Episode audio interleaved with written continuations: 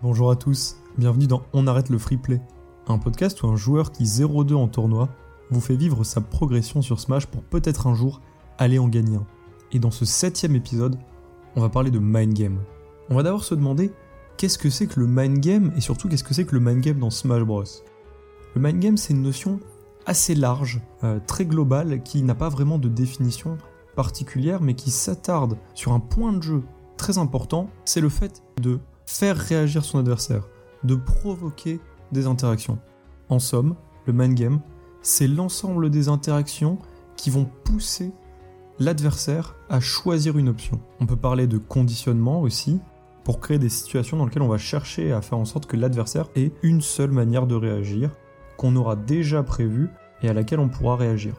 Finalement, le mind game, c'est se donner les capacités de réagir en avance à un coup parce qu'on aura mis toutes les briques qui nous permettront d'être pas certains, mais d'être quasi certains de la manière dont l'action va se dérouler. Ça va être un petit peu difficile à visualiser comme ça en, format audio. Il faut se dire que, par exemple, si vous bloquez un adversaire euh, sur le terrain, que vous couvrez toujours l'option du saut, au bout d'un moment il va finir par s'adapter et ne plus sauter. Et bien là, vous pourrez réagir au fait que la prochaine option ne sera pas un saut parce que vous aurez créé la situation dans laquelle le saut ne sera plus une option qui existe. Le mind game, c'est ça.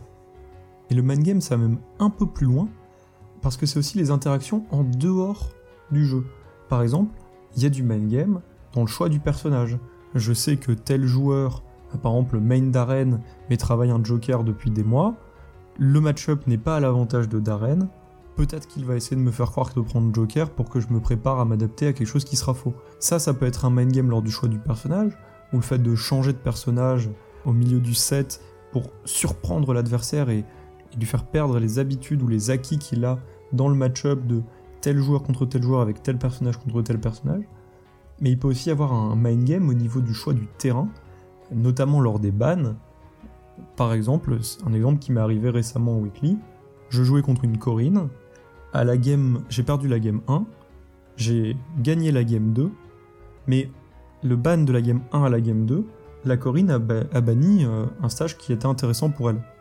Ça m'a fait bizarre, et quand j'ai dû bannir les stages de la game 2 à la game 3, je me suis vraiment posé la question, est-ce que je laisse ce terrain parce qu'il l'a banni avant et du coup, euh, si ça se trouve, il aime pas jouer dessus Ou alors est-ce qu'il. Est-ce qu'il a essayé de me main game Est-ce qu'il a banni exprès pour que je lui laisse le terrain dans la troisième game s'il en avait besoin, si la troisième game existait.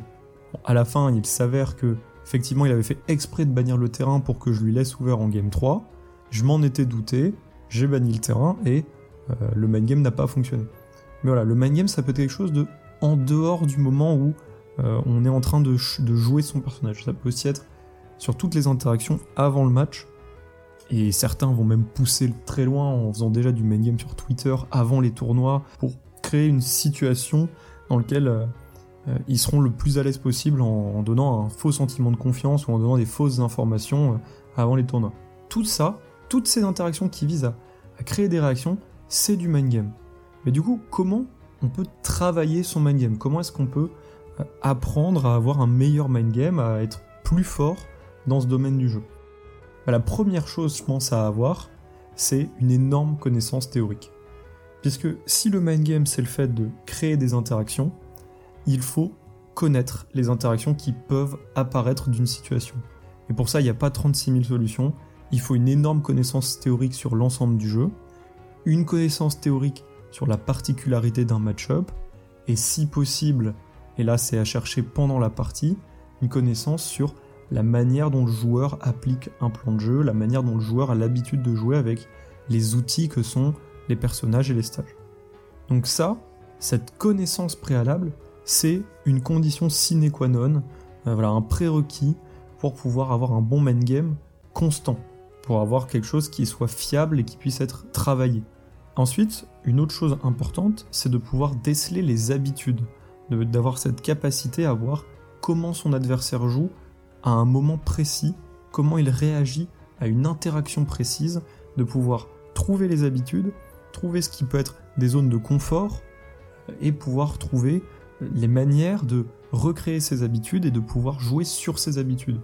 Si vous avez vu la, très bonne vidéo de, de sur euh, Armada et sur la légende d'Armada, c'est exactement ce qui se passe avec le rondoudou de, de Mango euh, quand il met son reste sur Armada. Là, il a trouvé une habitude, il a vu que en difficulté, Armada réagissait toujours de la même, enfin, avait toujours réagi dans le set de la même manière, et il s'est dit, il va encore réagir comme ça. Il a trouvé l'habitude, il avait les connaissances théoriques, et derrière, il y est allé, il a su créer la situation précise où il pouvait trouver son option, et il y allait à fond. Donc pour moi, la première chose à faire, c'est d'être sûr d'avoir toutes les connaissances qui me permettent d'analyser une situation et de trouver la manière d'exploiter cette situation au mieux. Et du coup, honnêtement, c'est pas forcément ce que j'ai envie de travailler le plus. Parce que c'est prendre un risque qui est très grand, et si je me trompe, eh bien je peux perdre tout. Moi, ce qui me fait le plus défaut avec le main game en tant que, joueur qui a des problèmes de conscience, le plus gros problème du main game, c'est pas comment je fais pour gagner grâce au main game, c'est comment je fais pour ne pas perdre. Et je pense que c'est ça le plus important, c'est de réussir d'abord à ne pas se faire avoir par du main game. Et pour ça, il faut se connaître. C'est-à-dire qu'il faut travailler sur ses propres habitudes. Il faut savoir que par exemple, quand on va me mettre au niveau du bord du terrain, eh ben, naturellement, je vais avoir envie de faire telle option pour m'en sortir.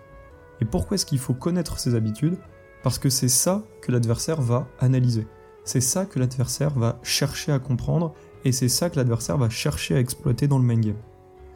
Plus on a connaissance de ses habitudes, plus on est capable de savoir les varier, de savoir les diminuer et de savoir quand les utiliser et quand aller contre.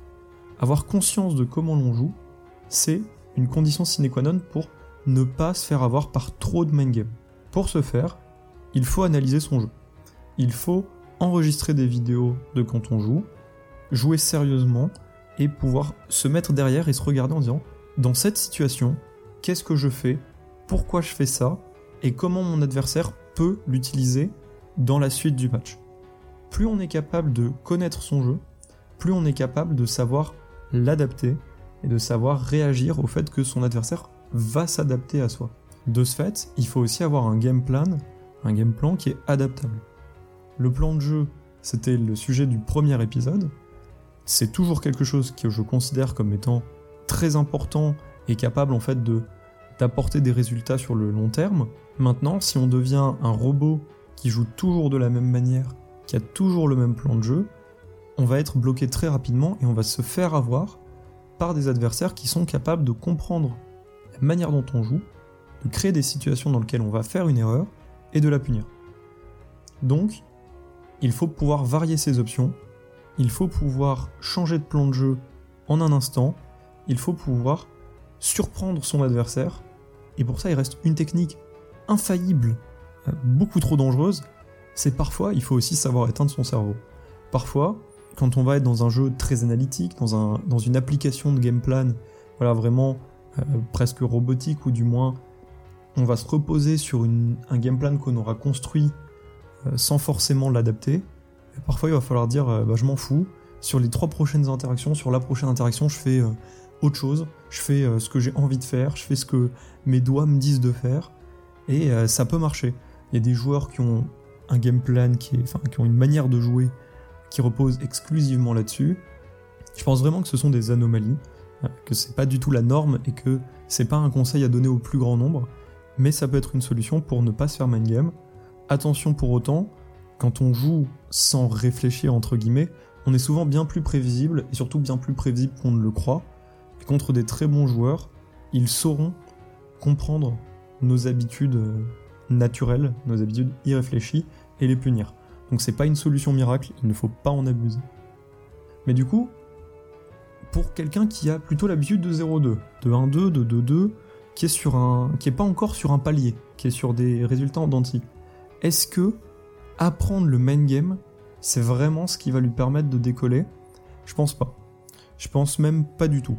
Je pense vraiment que tant que les résultats ne sont pas fiables et qu'on n'a pas arrivé à un niveau où on va toujours battre la même base de joueurs qui est débutante au jeu d'un point de vue compétitif, le mind game ça peut être intéressant de le travailler, de pouvoir s'adapter, mais il faut surtout l'inclure dans un travail sur le plan de jeu. Inclure le mind game, inclure l'adaptation dans le fait de créer un plan de jeu.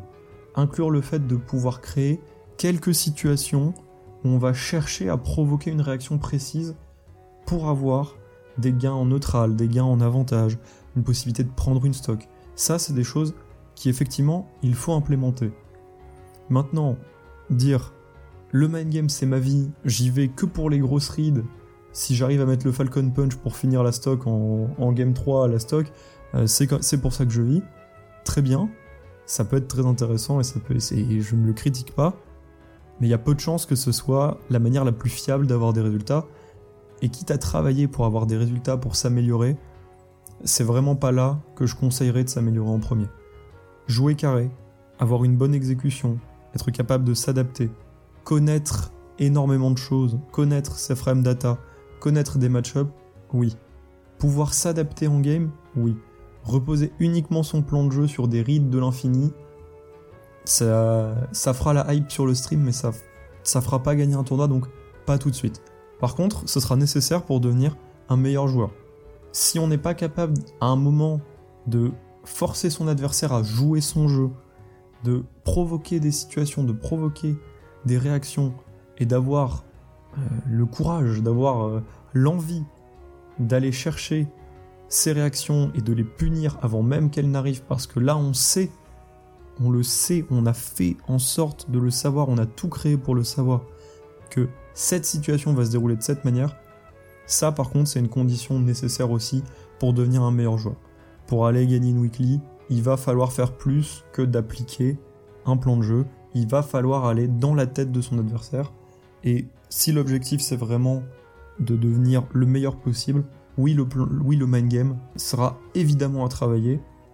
Et euh, pour le travailler, voilà, je le répète, une énorme connaissance théorique, une capacité à trouver les habitudes de son adversaire et pouvoir allier les habitudes de son adversaire et les connaissances théoriques pour trouver les punitions optimales aux habitudes de son adversaire.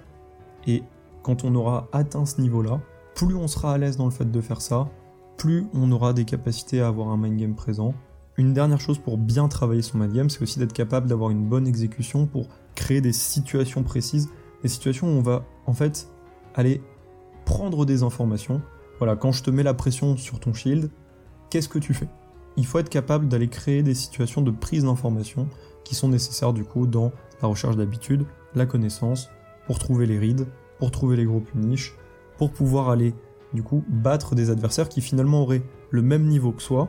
Quand on a des adversaires de niveau égaux, c'est celui qui arrivera à savoir ce que l'autre va faire, à le forcer à jouer son jeu et à être le moins passif, pas dans l'idée du zoning, mais passif dans l'idée de imposer le jeu à l'autre, qui généralement euh, pourra se retrouver avec l'avantage. Voilà, merci beaucoup d'avoir écouté ce septième épisode d'On arrête le free play, consacré à une introduction au mind game. Pour être plus honnête, hein, je pense qu'il y a encore beaucoup de choses à dire et je reviendrai sûrement dessus dans un autre épisode qui sera peut-être plus détaillé sur certaines choses. c'est vraiment une introduction pour les personnes qui sont en train de, développer leur jeu et qui se demandent Ah, mais est-ce que c'est ça qu'il faut que j'aille chercher maintenant? Si l'épisode vous a plu, qu'il vous a aidé, N'hésitez pas à le partager un maximum. Voilà, pareil, si ça peut aider quelqu'un, si ça peut aider quelqu'un que vous connaissez, n'hésitez vraiment pas à partager l'épisode. Moi, moi mon but, c'est d'aider les gens avec euh, bah, ma vision du jeu qui est celle qu'elle est, qui est celle d'une personne qui est en train de s'améliorer, du moins je l'espère. Et euh, moi, je suis toujours à l'écoute de, vos réactions sur mon Twitter, esp-du-bas. On se retrouve dans le prochain épisode pour parler des trois grandes phases du jeu, à savoir le neutral, l'avantage et le désavantage, et je pense que vu le gros sujet que ça sera, ce sera sûrement coupé en deux épisodes avec un premier qui parlera des trois grandes phases et du neutral en particulier, et un deuxième épisode la semaine d'après qui parlera du désavantage et de l'avantage. Voilà, merci beaucoup d'avoir écouté, on arrête le free play et à la prochaine.